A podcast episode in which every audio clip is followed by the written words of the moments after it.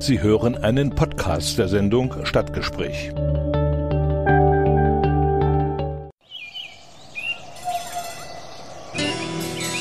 Erfurt. Erfurt ist super. Erfurt. Coole Stadt. Persönlichkeiten, Einrichtungen. Aktionen. Erfurt. Vorgestellt im Stadtgespräch mit Richard Schäfer. Dieser Sendung begrüßen wir auch herzlich die Hörerinnen und Hörer des Radios SRB in Saalfeld, Rudolstadt und Bad Blankenburg sowie die Hörerinnen und Hörer von Radio Enno in Nordhausen. Herzlich willkommen zum Stadtgespräch hier auf Radio Frei. Mein Name ist Richard Schäfer. Seit 2011 hat Erfurt eine offene Lesebühne für Autoren. Zehnmal im Jahr hat sie bisher immer stattgefunden. Hier kann jeder mitmachen, der eigene Texte schreibt und diese vor Publikum vortragen möchte. Nun wurde ja auch die Kulturszene hart von Corona erwischt und es sieht so aus, dass die meisten Kulturveranstaltungen für das gesamte Jahr abgesagt werden müssen.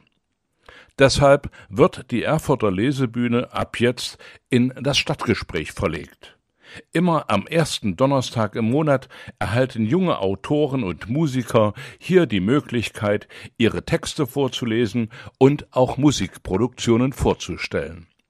Initiator der Aktion ist Andreas, den wir kurz dazu hören. Ich bin Andreas Bozier, ich bin einer der Organisatoren von Lea. Lea ist die Erfurter Lesebühne, früher hieß sie mal Lesebühne Erfurter Autoren, aber in der Zwischenzeit kommen eigentlich die Autoren aus ganz Thüringen zu uns. Und hier hat jeder die Möglichkeit, der eigene Texte schreibt, diese auch vorzutragen, hat dafür 10 Minuten Lesezeit und im Freiheit lesen, was er möchte, solange das nicht gegen irgendwelche Gesetze verstößt. Haben wir Glück gehabt bisher, seit 2011 gibt es ähm, Lea und seitdem war das immer gut eigentlich und auch noch nie irgendwie, dass es größere Probleme gab. Mhm. Und das ist es eben, also eigentlich ist Lea dafür da, dass eben Menschen unterstützt werden, die anfangen, künstlerisch tätig zu werden und ihre Texte vorstellen zu wollen. Denn im eigentlichen Literaturbetrieb ist das immer ein bisschen schwierig reinzukommen und genau dafür ist Lea da.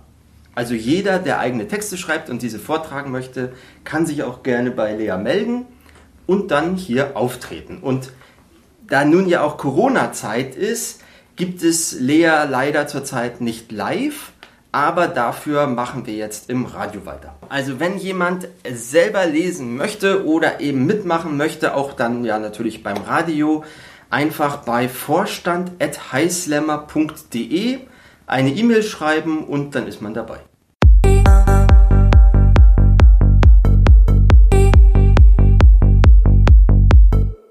Lea, die Erfurter Lesebühne für junge Autoren im Stadtgespräch. In der Lesebühne stellt nun Robert seinen Text vor. Also ich bin Robert, ich komme ursprünglich aus Gera, lebe jetzt in Jena und studiere dort auch und bin heute in Erfurt. Ich bin also quasi die A4 des Textes. und habe euch heute einen, eine Kurzgeschichte mitgebracht, eine relativ lustige. Die ist deshalb lustig, weil Menschen zu mir gesagt haben, ich könne gut äh, Dialekte und sowas nachmachen und ich soll doch meinen Text schreiben, in dem das vorkommt. Deswegen habe ich das gemacht und diesen Text möchte ich euch heute vorlesen. Und der Text trägt den wunderschönen Namen Wenn diese Wände reden können. sagte die Tür, als Magnus Aurelius Graf von Hohenstein sie öffnete. Quitsch, die alte Diele, als er auf sie trat. sprach die Tür nun und fiel rückwärts hinter dem Grafen mit einem kurzen Au ins Schloss. Tastend suchte seine Hochwohlgeborenheit den alten Lichtschalter links der Tür, oder war er doch rechts? Nein, links, dachte sich der Monarch und knipste an. Der Herr sprach, es werde Licht und es wurde Licht, murmelte der Schalter müde. Seine Lethargie war verständlich, hatte ihn doch schon seit langem keiner mehr in den Dienst gestellt.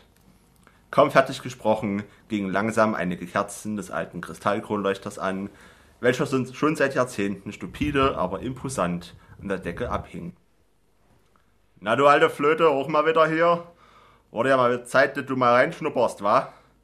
Aber wie du siehst, bin ich ja auch nicht mehr die hellste Kerze auf dem Kronleuchter. Aber was willst du machen? The times they are changing, hat doch der Dylan Bob gesagt. Was? Was haben Sie gesagt? Ich hör ein wenig schlecht Wissens, murmelte ein alter Kunstweihnachtsbaum in der Ecke. Ich hab gesagt, dass früher alles besser war. Ja, ja, da haben's recht. Früher war auch mehr Lametta. Ja, schöne Zeiten waren das. Nach Folgen dieses Gesprächs setzte der Adlige zu einem, trotz seines fortgeschrittenen Alters, zügigem Schritt Richtung Küche an, während Leuchter und Baum in weiter in Erinnerungen schwelgten. Das taten sie schon immer. In besagter Kochstätte angekommen, wurde der gefragte Tatterkreis sogleich liebevoll von all seinem Meißener Porzellan begrüßt. Genauer gesagt wurde er zunächst von einem alten Teekessel entdeckt. Nu, guck mal, wer da ist. Deller, Dassen, aufwachen. Der alte Graf ist wieder da. Aber nu, sagen Sie mal, was machen Sie denn wieder hier? Wir dachten, wir sehen Sie nie wieder. Nach kurzem Zögern und mit steifer Miene wollte der Aristokrat darauf antworten, wurde jedoch von weiteren Küchenutensilien, die er von seinen zahlreichen Europareisen mitzubringen gepflegt gehabt haben wird, begrüßt. Oh la la, bonjour, Monsieur Ornstein, sprach eine reich verzierte Pariser Teedose. No, das ist aber schön, dass Sie wieder da sind. Wir haben ja lange nicht mehr so schön gesnackt, nicht? Rief die ostfriesische Teetasse aus dem Schrank. Ah, Signore, wo sind Sie gewesen? Eh, wir haben Sie vermisst hier, freute sich das sizilianische Nudelsieb mehr als überschwänglich. Oh, Herr Papadopoulos, rief das Besteckset aus Mykonos. Der Edelmann wollte noch sagen, dass er ja gar nicht Papadopoulos heiße, erinnerte sich aber, dass das eh nie was brachte, also schwieg er fachmännisch und wandte sich stattdessen dem Big Ben Salzstreuer zu, der ein gewohnt britisches Good morning, Mr. Hohenstein. I am very pleased to see you von sich gab.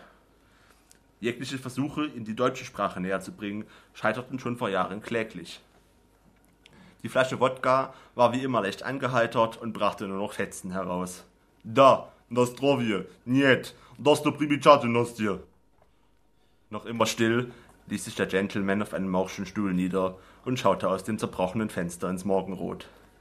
Alle redeten auf ihn ein, fragten und riefen ihn, doch er saß still da und lächelte. Er saß zehn Minuten, alle riefen.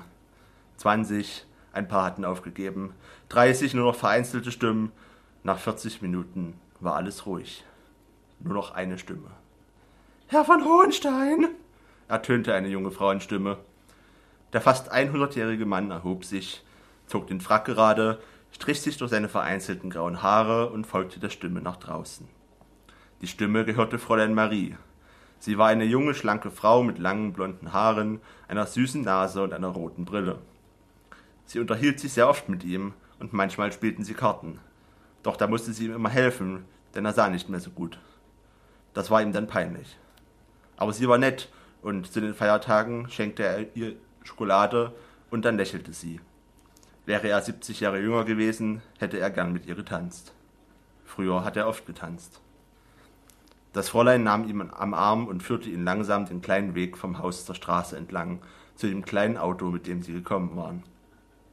Er drehte sich noch einmal um, schaute auf sein Haus.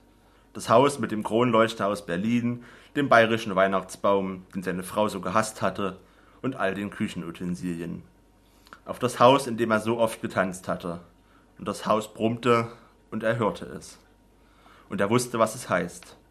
Und an seinem Auge bildete sich eine große Träne und floss sein faltiges Gesicht herunter, perlte vom Kinn und tropfte auf den Boden. Am Abend brachte Fräulein Marie ihn in sein Bett, deckte ihn zu, und er lächelte. Er lächelte sie an und sagte leise Danke. Dann schlief er ein, lächelnd, und Frau, Fräulein Maries Stimme und das Brummen des Hauses hallten in seinem Kopf. Das ganze Haus sprach nie wieder, und Magnus hörte nie wieder.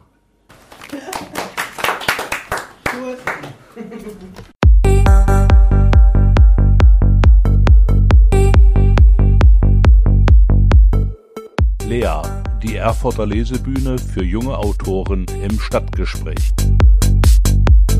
In der Lesebühne hören wir nun Rosa Weiß. Ich bin Rosa Weiß, ich bin eine Erfurter Autorin und habe zusammen mit Andreas die Lesebühne im Predigerkeller moderiert und bin sehr froh, dass wir jetzt als Lea im Radio zu hören sind. Ich darf heute spontan lesen. Ich habe ähm, vor kurzem meinen Roman äh, vollendet, der ähm, ist ein bisschen gesellschaftskritisch angehaucht, ähm, spielt im psychiatrischen Krankenhaus, wo ich auch häufiger bin, als ich möchte aber ich werde dafür bezahlt. Und ja, ich lese euch das erste Kapitel vor. Der Alarm des Dienstfunks peitscht mir binnen Sekunden das Adrenalin durch die Blutbahn. Meine Hand tastet nach dem Lichtschalter. 3.25 Uhr. Franziska Ebert hier, was gibt's? Schwester Beate, Notaufnahme. Bellt mir die Nachtschwester am anderen Ende der Leitung entgegen. Der Rettungsdienst ist da, akute Psychose. Ich schalte den Automatikmodus ein. Bin gleich da. Schon wieder klingelt es. Die Nummer der Gerontopsychiatrischen Station. Ebert, hallo? Oh, moin, Frau Dr. Nils hier. Frau Wolf braucht um sechs ihr Antibiotikum, aber der venöse Zugang ist dicht. Ich habe es schon überall probiert, aber er klingt so müde, als könne er kaum noch die Augen aufhalten. Wenn ich von der Notaufnahme zurückkomme, kümmere ich mich darum, okay? Und was mache ich mit der Infusion, die para gelaufen ist? Lege einen Eisbeutel drauf. Sehr wohl, Madame. See you later, Alligator.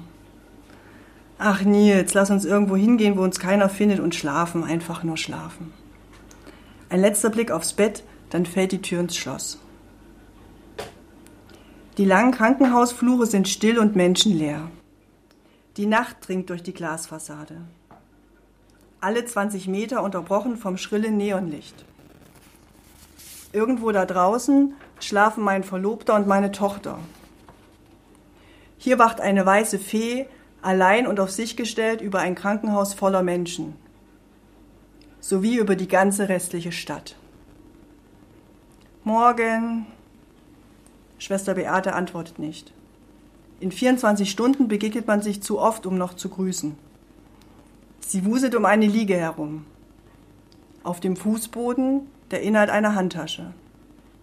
Münzen und leserliche Briefe, Rechnungen, eine leere Packung Tabletten. Der Mann vom Rettungsdienst kommt auf mich zu und händigt mir das Einsatzprotokoll aus. Vom Alter her könnte er mein Vater sein. Na, schöne Frau, so schnell sieht man sich wieder. Wen haben wir denn da? Eine Frau Adam wurde von den Bullen am Bahnhof aufgegriffen, total daneben, wusste nicht, wer sie ist, wo sie hin wollte. Naja, also haben die uns gleich wieder angefunkt, kaum dass wir den letzten Penner hier abgeliefert hatten. Sorry, ich weiß, ihr seid auch voll bis unters Dach, aber was sollen wir machen? Er reicht mir ihren Personalausweis. Das Bild zeigt eine Brünette in Nadelstreifen. Das Einzige, was ich an ihr wiedererkenne, sind die tiefliegenden braunen Augen.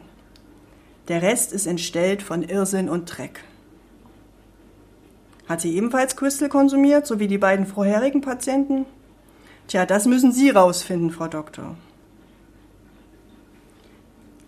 Ihr Körper verströmt einen so unangenehm sauren Geruch, dass ich mir gleich ein paar Latexhandschuhe drüber ziehe. Vorsichtshalber. Ich beuge mich zu ihr runter. Normale Pupillengröße, reagibel auf Licht. Plötzlich eine Bewegung. Mein Gesicht fliegt zur Seite weg. Ich hinterher. Sind Sie in Ordnung, Kleine? Der Rettungssanitäter reicht mir die Hand und zieht mich vom Boden hoch. Meine Wange glüht wie nach einem Brandzeichen. In Schwester Beates Gesicht keine Spur von Mitleid. Akutstation, Frau Ebert? Nein, die sind dreifach überbelegt. Wir legen sie erstmal eine Nacht auf die Sucht. Tolle Idee. Die steile Falte an Beates Stirn tritt deutlich hervor. Vergessen Sie ja nicht, sich ins Unfallbuch einzutragen. Ich habe keine Lust, ständig den Ärzten hinterher zu rennen. Okay, wo ist es denn? Sie deutet mit der Hand nach draußen. Im Schrank. Lassen Sie sich nicht unterkriegen, flüstert der Sanitäter mir ins Ohr. Auf einmal denke ich an Mama und wie sie mir fehlt. Mein Leben lang. Die Dämme halten dicht, bis ich außer Sichtweite auf den einsamen Fluren verschwunden bin. Only Smoke and Ashes. Wieder mein Funkgerät, die Nummer von der Sucht. Hoffentlich benimmt sich diese Frau Adam da drüben. Pfleger Rico lässt mich vierteilen, wenn wir die Akutstation weiter überbelegen. Hier, Claudia. Das Ergebnis aus dem Labor ist da. Blut und Urin waren unauffällig. Was wollen wir mit ihr auf der Sucht? Ich atme tief durch. Frau Adam bleibt nur über Nacht, okay? Schwester Claudia knabbert an einer Möhre. Sie versucht wieder mit dem Rauchen aufzuhören, hat mir Markus erzählt. Wir haben heute zwei Patienten zum Alkoholentzug geplant. Die warten beide schon über drei Monate auf ihren Termin. Ich weiß. Morgen wird bestimmt alles besser. Fortsetzung folgt, vielleicht.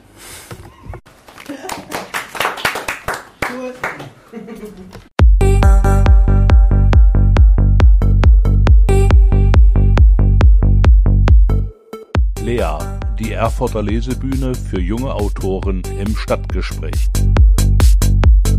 In der Lesebühne liest nun Frau Vorragen von den Texthäkchen. Ich bin äh, Frau Vorragen, zumindest kennt man mich aus dem Radio frei unter diesem Namen. Bei der Lesebühne darf es dann allerdings auch mal der echte Name sein. Unter Nika Muschalik äh, bin ich jetzt schon das dritte Mal bei der Lesebühne dabei und äh, trage heute einen etwas lustigeren Text vor. Äh, inspiriert ist dieser Text von meiner Leserinnenkarriere. Also man schreibt ja nicht nur, man muss ja auch viele Bücher lesen. Und äh, ich habe viele, viele, viele, viele Bücher nach diesem Schema gelesen und weggesuchtet, als ich etwas jünger war. Äh, bin jetzt bereit, dieses Wissen so zu teilen, dass man diese Schablone, die ich gleich präsentieren werde, eigentlich nur noch eins zu eins übernehmen kann. Man müsste vielleicht die Namen noch ein bisschen abändern, man müsste vielleicht noch ein paar böse Kreaturen hinzufügen und der Antagonist braucht auch noch einen Namen. Ansonsten kann man das gerne so übernehmen und hat dann den nächsten Bestseller, den man auf unschuldige, unwissende Mädchen loslassen kann. Und dieser Text nennt sich der Jugendbuch Heldinnencode und der geht so. Am Anfang steht die Spiegelbeschreibung. Denn nur so kann man eine absolut austauschbare Autorin, eine Hel kann, das mache ich nochmal. Am Anfang steht die Spiegelbeschreibung. Denn nur so kann eine absolut austauschbare Autorin eine Heldin vorstellen, sie sich in jedem Detail genau vorstellen und so den Leserinnen präsentieren, damit diese sich auch nicht anstrengen müssen, sich eigene Vorstellungen zu machen. An dieser Stelle wird das generische Femininum ver verwendet, weil Jungs von Science-Fiction- und Fantasy-Autoren den Charakter versaut bekommen. Das Spezialgebiet unserer Autorin sind Mädchen, weil die haben es noch nicht schwer genug. Aber kommen wir zur Spiegelbeschreibung. Sie kann in etwa so gehen. Sie wachte auf und streckte sich ausgiebig in ihren seidenen Laken. Sonnenstrahlen kitzelten sie in ihrer Nase. Sie lächelte. Samantha, wie die einen englischen Namen braucht, den man lässig noch englischer abkürzen kann, obwohl sie eine Bio-Deutsche ist und in Hintertupflingen in Schwaben lebt, schlug die Decke zurück und sprang frisch und munter aus dem Bett. Als sie ins Badezimmer schwebte, welches sich natürlich direkt neben ihrem Zimmer befand, weil jedes Jugendzimmer ein eigenes Badezimmer bekommt, wirft sie einen Blick in den Spiegel. Natürlich galten ihre Gedanken absolut nur ihrem makellosen Aussehen den langen, blonden Haaren, die glatt auf ihre Schultern fielen, obwohl sie ungekämmt waren, ihre großen Augen, welche die Farbe von hier beliebige Waldpflanze oder Edelstein einfügen, hatten, die vollen Lippen, die super niedlichen Sommersprossen, die perfekten Augenbrauen, die kleine Stupsnase, und sie dachte sich, wieso bin ich nur so absolut durchschnittlich? und putzte sich die Zähne. Was folgt, sind einige normale Schultage, in denen man die beste Freundin vorgestellt bekommt, die in den Augen von Sam so viel hübscher und perfekter ist als sie selbst, aber natürlich als jemand beschrieben wird, der einfach nur klein und laut ist, denn die Autorin will ihrer Heldin keine optische Konkurrenz machen. Neben der großen bösen Bitch, welche natürlich ebenso rein äußerlich bewertet wird und makellos ist, aber dennoch eine Bitch, weil die Autorin das sagt, lernen wir aber die Person kennen, um die sich das Leben der Heldin am meisten drehen wird. Nicht die Heldin selbst, sondern ihren Love Interest. Auch hier wird für das kleine Kleinstädtchen in Deutschland ein englischer Name gewählt, der allerdings nicht unbedingt ein richtiger Name sein muss, sondern auch ein Geräusch sein kann oder ein Gebrauchsgegenstand oder ein Tier. Crow zum Beispiel. Jeder geht ihm aus dem Weg. Jeder an der Schule weiß, dass er ein dunkles Geheimnis hat, welches er jedoch niemals verrät. Der Schulalltag wird je unterbrochen, als sich ein beliebiges magisches Wesen in das Leben von Sam einschleust und ihr offenbart, dass sie die Auserwählte ist und Crow ein Auge auf sie haben sollte. Nur deswegen ist er auf diese Schule geschickt worden. Und er soll sie trainieren. Zuerst hasst Sam ihn, obwohl er in der Schule so anziehend auf sie gewirkt hatte. Durch das harte Training jedoch erkennt sie, dass er ein ziemlicher Arsch ist. Eine dunkle Bedrohung zieht auf und die Zeit rennt Sam davon.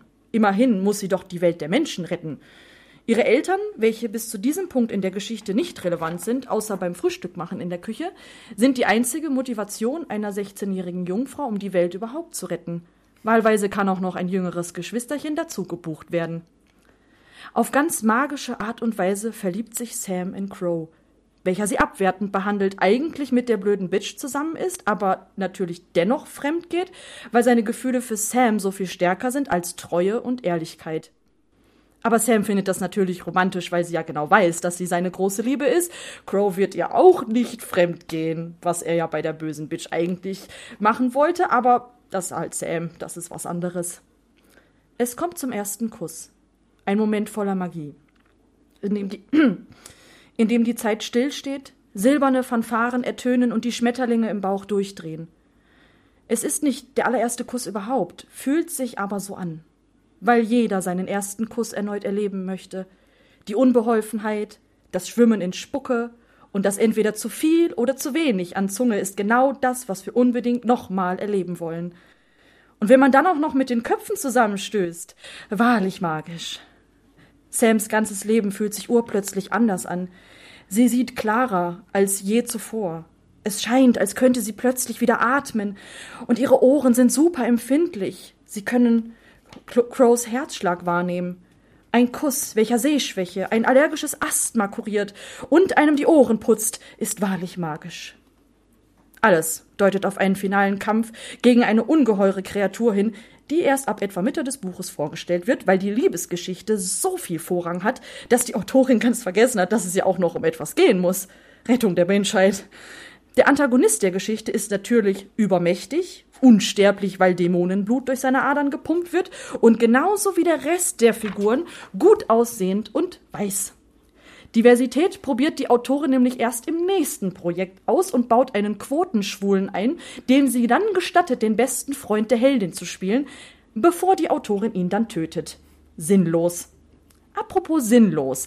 Die Geschichte hält doch noch mal kurz bei der bis zu dem Zeitpunkt völlig vergessenen besten Freundin an, die ab und zu noch misstrauisch guckend gezeigt wird. Sam erzählt die, dieser ihr dunkles Geheimnis und dass sie die Auserwählte ist, und dann kann die beste Freundin auch die Geschichte verlassen. Ihre Aufgabe, Sam besser dastehen zu lassen, um zu zeigen, wie weiblich, süß und klug sie doch ist, hat die Freundin erfüllt. Die Autorin hat keinerlei Verwendung mehr für sie.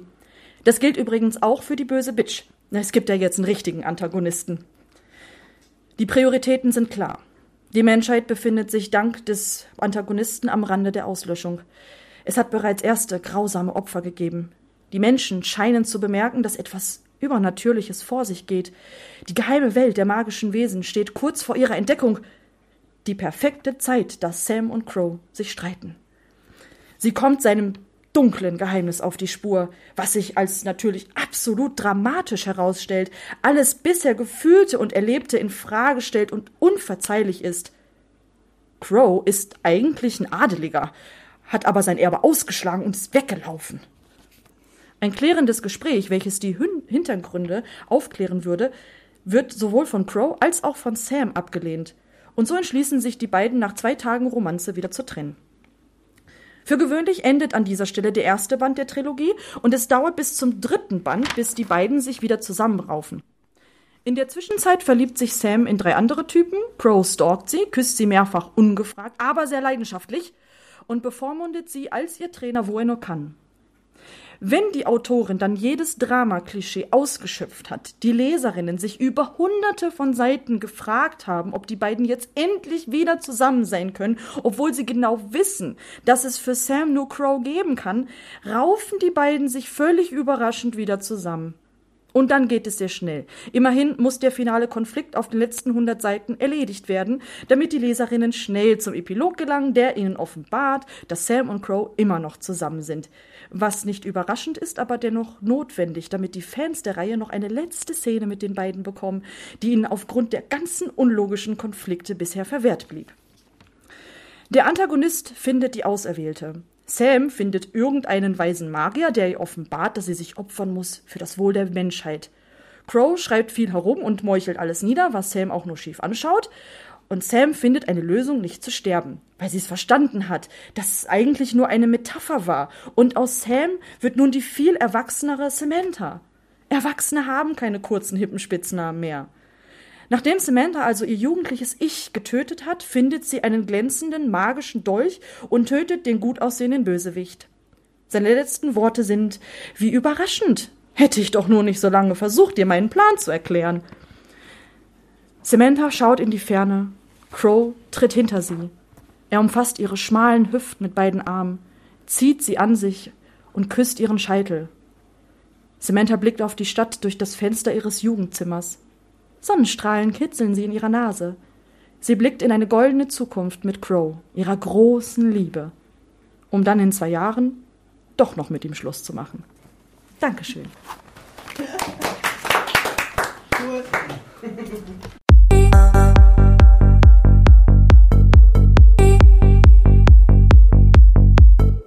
Lea, die Lesebühne für junge Autoren im Stadtgespräch auf Radio Frei. Das war die erste Ausgabe der Lesebühne hier im Stadtgespräch. Heute mit Frau Vorragend, mit Robert und mit Rosa Weiß. Ich verabschiede mich von Ihnen. Danke fürs Einschalten und Zuhören. Tschüss, bis zum nächsten Mal, sagt Richard Schäfer. Sie hören einen Podcast der Sendung Stadtgespräch.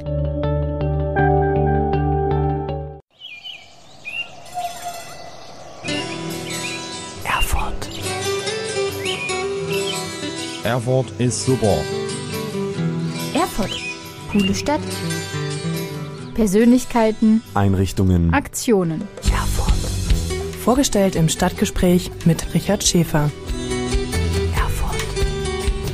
Zu dieser Sendung begrüßen wir auch herzlich die Hörerinnen und Hörer des Radios SRB in Saalfeld, Rudolstadt und Bad Blankenburg sowie die Hörerinnen und Hörer von Radio Enno in Nordhausen. Herzlich willkommen zum Stadtgespräch hier auf Radio Frei. Mein Name ist Richard Schäfer. Seit 2011 hat Erfurt eine offene Lesebühne für Autoren. Zehnmal im Jahr hat sie bisher immer stattgefunden. Hier kann jeder mitmachen, der eigene Texte schreibt und diese vor Publikum vortragen möchte. Nun wurde ja auch die Kulturszene hart von Corona erwischt und es sieht so aus, dass die meisten Kulturveranstaltungen für das gesamte Jahr abgesagt werden müssen. Deshalb wird die Erfurter Lesebühne ab jetzt in das Stadtgespräch verlegt.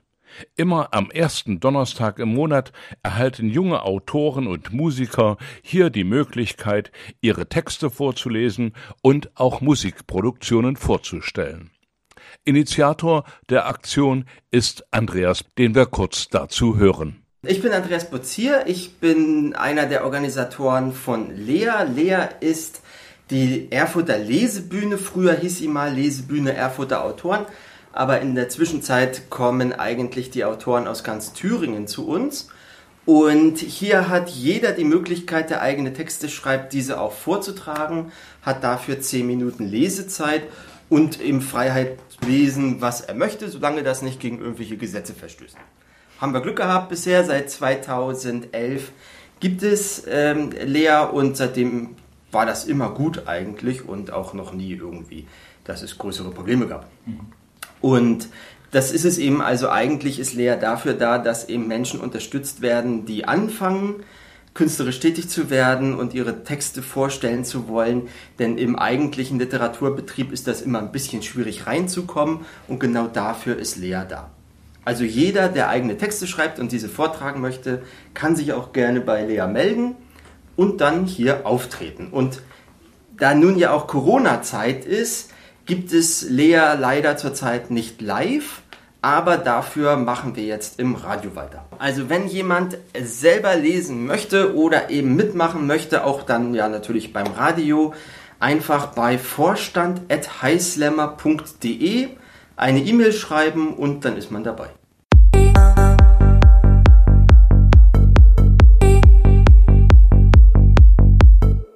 Lea, die Erfurter Lesebühne für junge Autoren im Stadtgespräch.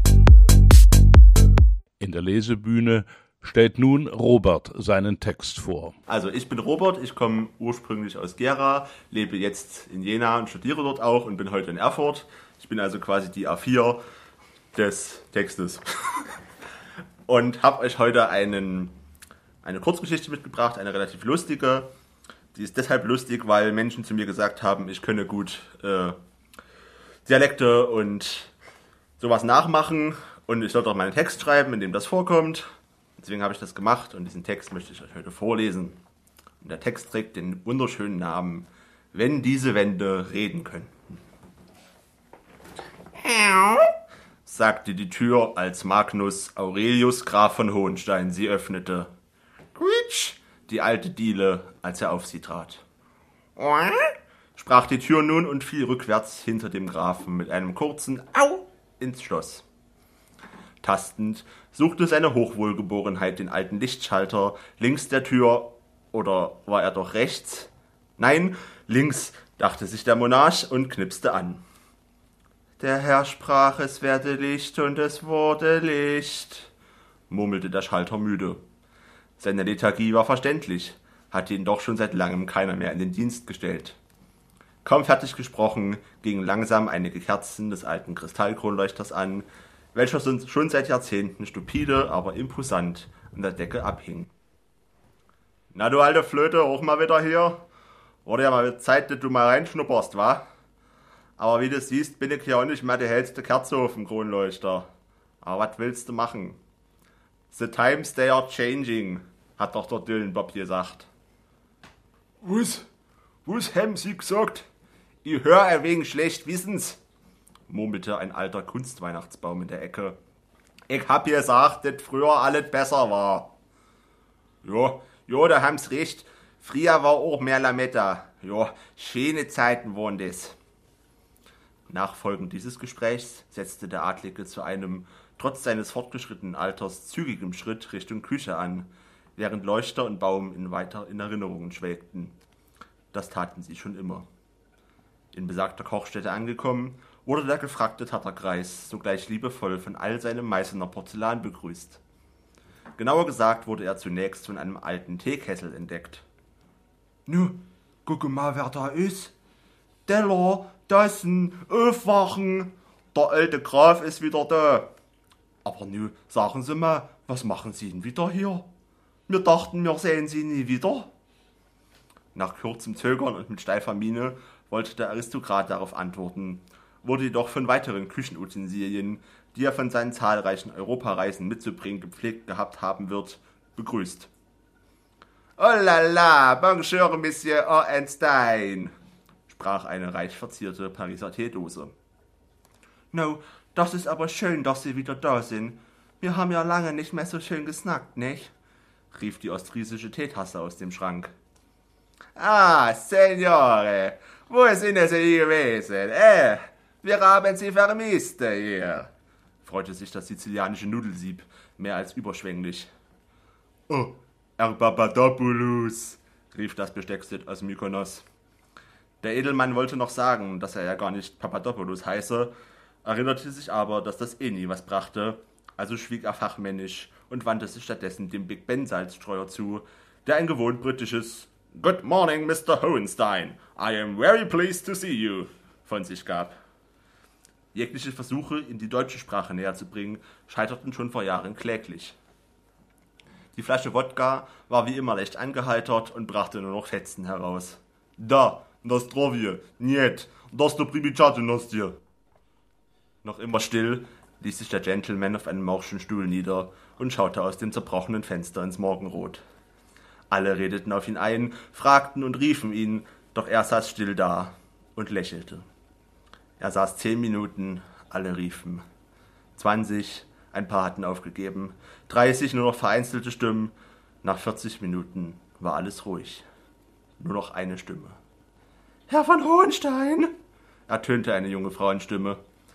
Der fast 100-jährige Mann erhob sich, zog den Frack gerade, strich sich durch seine vereinzelten grauen Haare und folgte der Stimme nach draußen. Die Stimme gehörte Fräulein Marie. Sie war eine junge, schlanke Frau mit langen blonden Haaren, einer süßen Nase und einer roten Brille. Sie unterhielt sich sehr oft mit ihm und manchmal spielten sie Karten. Doch da musste sie ihm immer helfen, denn er sah nicht mehr so gut. Das war ihm dann peinlich. Aber sie war nett und zu den Feiertagen schenkte er ihr Schokolade und dann lächelte sie. Wäre er 70 Jahre jünger gewesen, hätte er gern mit ihr getanzt. Früher hat er oft getanzt. Das Fräulein nahm ihn am Arm und führte ihn langsam den kleinen Weg vom Haus zur Straße entlang, zu dem kleinen Auto, mit dem sie gekommen waren. Er drehte sich noch einmal um, schaute auf sein Haus. Das Haus mit dem Kronleuchter aus Berlin, dem bayerischen Weihnachtsbaum, den seine Frau so gehasst hatte, und all den Küchenutensilien. Auf das Haus, in dem er so oft getanzt hatte, und das Haus brummte, und er hörte es. Und er wusste, was es heißt. Und an seinem Auge bildete sich eine große Träne und floss sein faltiges Gesicht herunter, perlte vom Kinn und tropfte auf den Boden. Am Abend brachte Fräulein Marie ihn in sein Bett, deckte ihn zu, und er lächelte. Er lächelte sie an und sagte leise Danke. Dann schlief er ein, lächelnd, und Frau, Fräulein Maries Stimme und das Brummen des Hauses hallten in seinem Kopf. Das ganze Haus sprach nie wieder, und Magnus hörte nie wieder.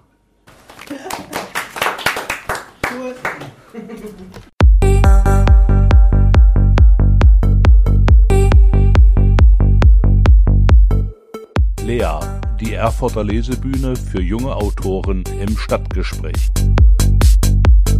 In der Lesebühne hören wir nun Rosa Weiß. Ich bin Rosa Weiß, ich bin eine Erfurter Autorin und habe zusammen mit Andreas die Lesebühne im Prediger Keller moderiert und bin sehr froh, dass wir jetzt als Lea im Radio zu hören sind. Ich darf heute spontan lesen. Ich habe ähm, vor kurzem meinen Roman äh, vollendet, der ähm, ist ein bisschen gesellschaftskritisch angehaucht, ähm, spielt im psychiatrischen Krankenhaus, wo ich auch häufiger bin, als ich möchte aber ich werde dafür bezahlt. Und ja, ich lese euch das erste Kapitel vor. Der Alarm des Dienstfunks peitscht mir binnen Sekunden das Adrenalin durch die Blutbahn. Meine Hand tastet nach dem Lichtschalter. 3.25 Uhr. Franziska Ebert hier, was gibt's? Schwester Beate, Notaufnahme. Bellt mir die Nachtschwester am anderen Ende der Leitung entgegen. Der Rettungsdienst ist da, akute Psychose. Ich schalte den Automatikmodus ein. Bin gleich da. Schon wieder klingelt es. Die Nummer der Geronto-psychiatrischen Station. Ebert, hallo? Oh, moin, Frau Dr. Nils hier. Frau Wolf braucht um sechs ihr Antibiotikum, aber der venöse Zugang ist dicht. Ich habe es schon überall probiert, aber er klingt so müde, als könne er kaum noch die Augen aufhalten. Wenn ich von der Notaufnahme zurückkomme, kümmere ich mich darum, okay? Und was mache ich mit der Infusion, die para gelaufen ist? Lege einen Eisbeutel drauf. Sehr wohl, Madame. See you later, Alligator. Ach, Nils, lass uns irgendwo hingehen, wo uns keiner findet und schlafen, einfach nur schlafen. Ein letzter Blick aufs Bett, dann fällt die Tür ins Schloss. Die langen Krankenhausflure sind still und menschenleer. Die Nacht dringt durch die Glasfassade alle 20 Meter unterbrochen vom schrillen Neonlicht. Irgendwo da draußen schlafen mein Verlobter und meine Tochter. Hier wacht eine weiße Fee, allein und auf sich gestellt über ein Krankenhaus voller Menschen, sowie über die ganze restliche Stadt. Morgen. Schwester Beate antwortet nicht. In 24 Stunden begegnet man sich zu oft, um noch zu grüßen. Sie wuselt um eine Liege herum. Auf dem Fußboden der Inhalt einer Handtasche. Münzen und leserliche Briefe, Rechnungen, eine leere Packung Tabletten. Der Mann vom Rettungsdienst kommt auf mich zu und händigt mir das Einsatzprotokoll aus. Vom Alter her könnte er mein Vater sein. Na, schöne Frau, so schnell sieht man sich wieder. Wen haben wir denn da? Eine Frau Adam wurde von den Bullen am Bahnhof aufgegriffen, total daneben, wusste nicht, wer sie ist, wo sie hin wollte. Naja, also haben die uns gleich wieder angefunkt, kaum dass wir den letzten Penner hier abgeliefert hatten. Sorry, ich weiß, ihr seid auch voll bis unters Dach, aber was sollen wir machen? Er reicht mir ihren Personalausweis. Das Bild zeigt eine Brünette in Nadelstreifen. Das Einzige, was ich an ihr wiedererkenne, sind die tiefliegenden braunen Augen. Der Rest ist entstellt von Irrsinn und Dreck. Hat sie ebenfalls Crystal konsumiert, so wie die beiden vorherigen Patienten? Tja, das müssen Sie rausfinden, Frau Doktor. Ihr Körper verströmt einen so unangenehm sauren Geruch, dass ich mir gleich ein paar Latexhandschuhe drüber ziehe. Vorsichtshalber. Ich beuge mich zu ihr runter. Normale Pupillengröße, reagibel auf Licht. Plötzlich eine Bewegung. Mein Gesicht fliegt zur Seite weg. Ich hinterher. Sind Sie in Ordnung, Kleine? Der Rettungssanitäter reicht mir die Hand und zieht mich vom Boden hoch. Meine Wange glüht wie nach einem Brandzeichen. In Schwester Beates Gesicht keine Spur von Mitleid. Akutstation, Frau Ebert? Nein, die sind dreifach überbelegt. Wir legen sie erstmal eine Nacht auf die Sucht. Tolle Idee. Die steile Falte an Beates Stirn tritt deutlich hervor. Vergessen Sie ja nicht, sich ins Unfallbuch einzutragen. Ich habe keine Lust, ständig den Ärzten hinterher zu rennen. Okay, wo ist es denn? Sie deutet mit der Hand nach draußen. Im Schrank. Lassen Sie sich nicht unterkriegen, flüstert der Sanitäter mir ins Ohr. Auf einmal denke ich an Mama und wie sie mir fehlt. Mein Leben lang. Die Dämme halten dicht, bis ich außer Sichtweite auf den einsamen Flohen verschwunden bin. Only Smoke and Ashes. Wieder mein Funkgerät. Die Nummer von der Sucht. Hoffentlich benimmt sich diese Frau Adam da drüben. Pfleger Rico lässt mich vierteilen, wenn wir die Akutstation weiter überbelegen. Hier, Claudia. Das Ergebnis aus dem Labor ist da. Blut und Urin waren unauffällig. Was wollen wir mit ihr auf der Sucht? Ich atme tief durch. Frau Adam bleibt nur über Nacht, okay? Schwester Claudia knabbert an einer Möhre. Sie versucht wieder mit dem Rauchen aufzuhören, hat mir Markus erzählt. Wir haben heute zwei Patienten zum Alkoholentzug geplant. Die warten beide schon über drei Monate auf ihren Termin. Ich weiß. Morgen wird bestimmt alles besser. Fortsetzung folgt, vielleicht.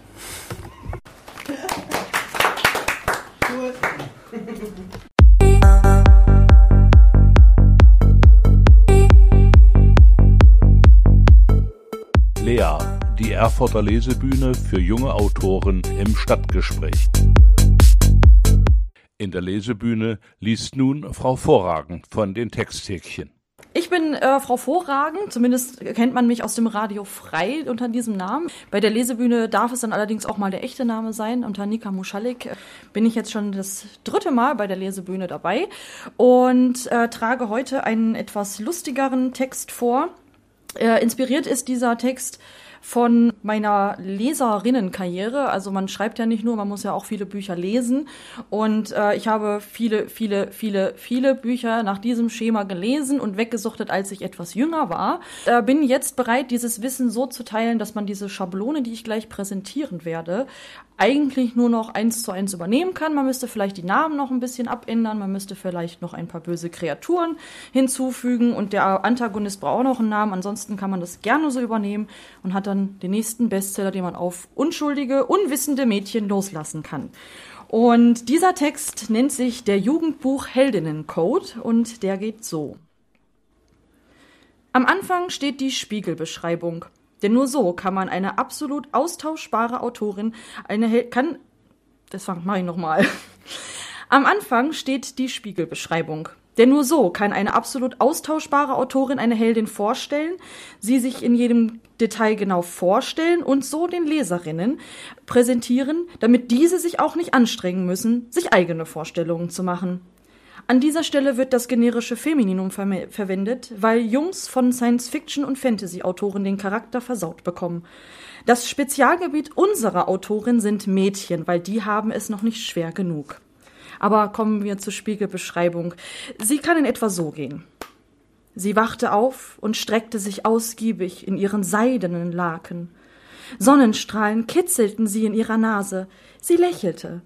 Samantha, wie die einen englischen Namen braucht, den man lässig noch englischer abkürzen kann, obwohl sie eine Bio-Deutsche ist und in Hintertupflingen in Schwaben lebt, schlug die Decke zurück und sprang frisch und munter aus dem Bett. Als sie ins Badezimmer schwebte, welches sich natürlich direkt neben ihrem Zimmer befand, weil jedes Jugendzimmer ein eigenes Badezimmer bekommt, wirft sie einen Blick in den Spiegel. Natürlich galten ihre Gedanken absolut nur ihrem makellosen Aussehen. Den langen, blonden Haaren, die glatt auf ihre Schultern fielen, obwohl sie ungekämmt waren. Ihre großen Augen, welche die Farbe von hier beliebige Waldpflanze oder Edelstein einfügen, hatten die vollen Lippen, die super niedlichen Sommersprossen, die perfekten Augenbrauen, die kleine Stupsnase, und sie dachte sich, wieso bin ich nur so absolut durchschnittlich? und putzte sich die Zähne. Was folgt, sind einige normale Schultage, in denen man die beste Freundin vorgestellt bekommt, die in den Augen von Sam so viel hübscher und perfekter ist als sie selbst, aber natürlich als jemand beschrieben wird, der einfach nur klein und laut ist, denn die Autorin will ihrer Heldin keine optische Konkurrenz machen. Neben der großen bösen Bitch, welche natürlich ebenso rein äußerlich bewertet wird und makellos ist, aber dennoch eine Bitch, weil die Autorin das sagt, lernen wir aber die Person kennen, um die sich das Leben der Heldin am meisten drehen wird. Nicht die Heldin selbst, sondern ihren Love Interest. Auch hier wird für das kleine Kleinstädtchen in Deutschland ein englischer Name gewählt, der allerdings nicht unbedingt ein richtiger Name sein muss, sondern auch ein Geräusch sein kann oder ein Gebrauchsgegenstand oder ein Tier. Crow zum Beispiel. Jeder geht ihm aus dem Weg, jeder an der Schule weiß, dass er ein dunkles Geheimnis hat, welches er jedoch niemals verrät. Der Schulalltag wird je unterbrochen, als sich ein beliebiges magisches Wesen in das Leben von Sam einschleust und ihr offenbart, dass sie die Auserwählte ist und Crow ein Auge auf sie haben sollte. Nur deswegen ist er auf diese Schule geschickt worden. Und er soll sie trainieren. Zuerst hasst Sam ihn, obwohl er in der Schule so anziehend auf sie gewirkt hatte. Durch das harte Training jedoch erkennt sie, dass er ein ziemlicher Arsch ist. Eine dunkle Bedrohung zieht auf und die Zeit rennt Sam davon. Immerhin muss sie doch die Welt der Menschen retten. Ihre Eltern, welche bis zu diesem Punkt in der Geschichte nicht relevant sind, außer beim Frühstück machen in der Küche, sind die einzige Motivation einer 16-jährigen Jungfrau, um die Welt überhaupt zu retten. Wahlweise kann auch noch ein jüngeres Geschwisterchen dazu gebucht werden. Auf ganz magische Art und Weise verliebt sich Sam in Crow, welcher sie abwertend behandelt, eigentlich mit der blöden Bitch zusammen ist, aber natürlich dennoch fremd geht, weil seine Gefühle für Sam so viel stärker sind als Treue und Ehrlichkeit. Aber Sam findet das natürlich romantisch, weil sie ja genau weiß, dass sie seine große Liebe ist.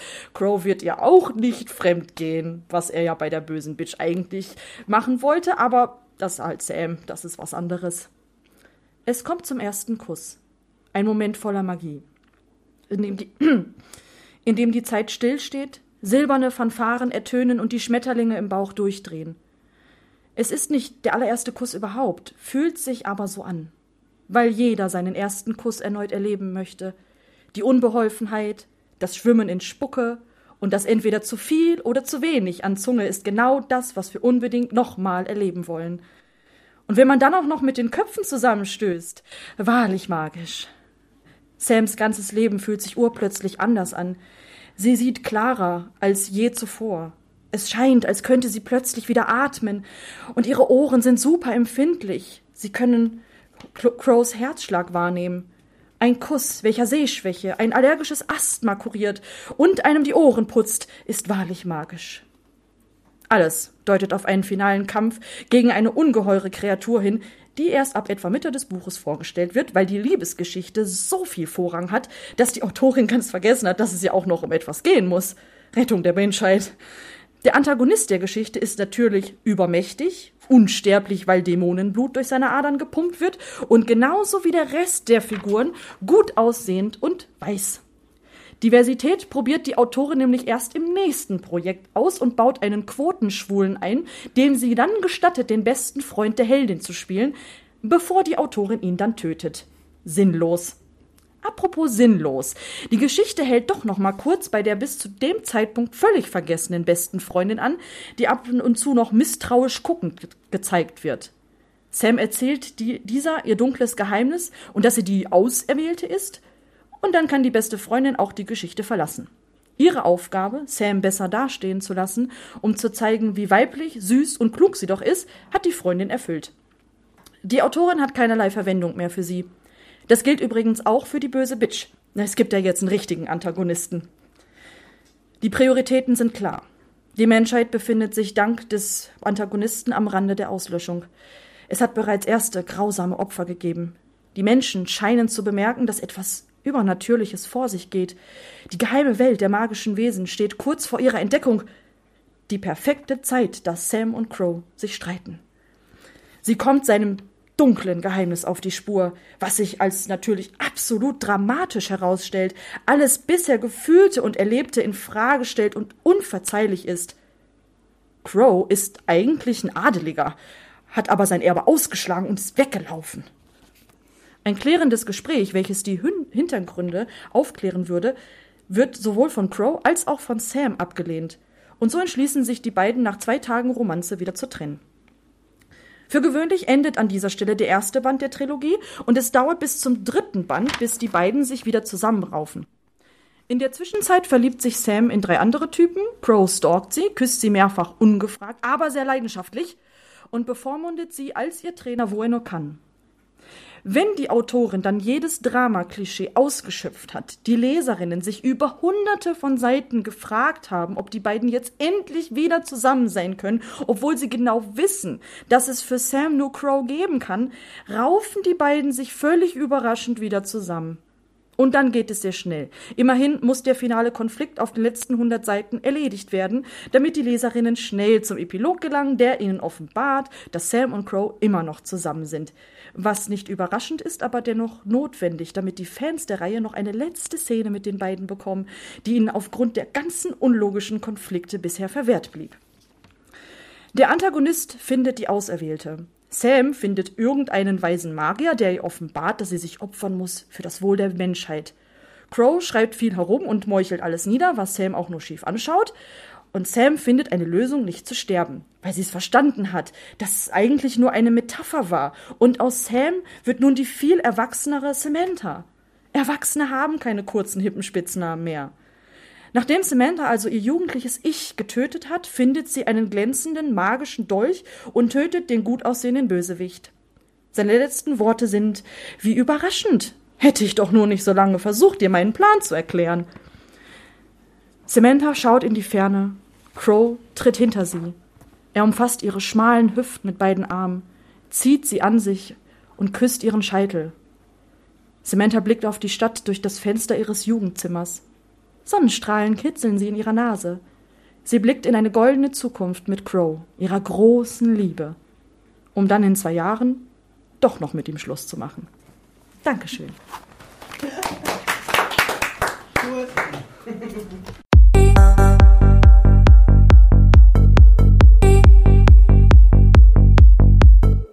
Lea, die Lesebühne für junge Autoren im Stadtgespräch auf Radio Frei. Das war die erste Ausgabe der Lesebühne hier im Stadtgespräch. Heute mit Frau Vorragend, mit Robert und mit Rosa Weiß. Ich verabschiede mich von Ihnen. Danke fürs Einschalten und Zuhören. Tschüss, bis zum nächsten Mal, sagt Richard Schäfer.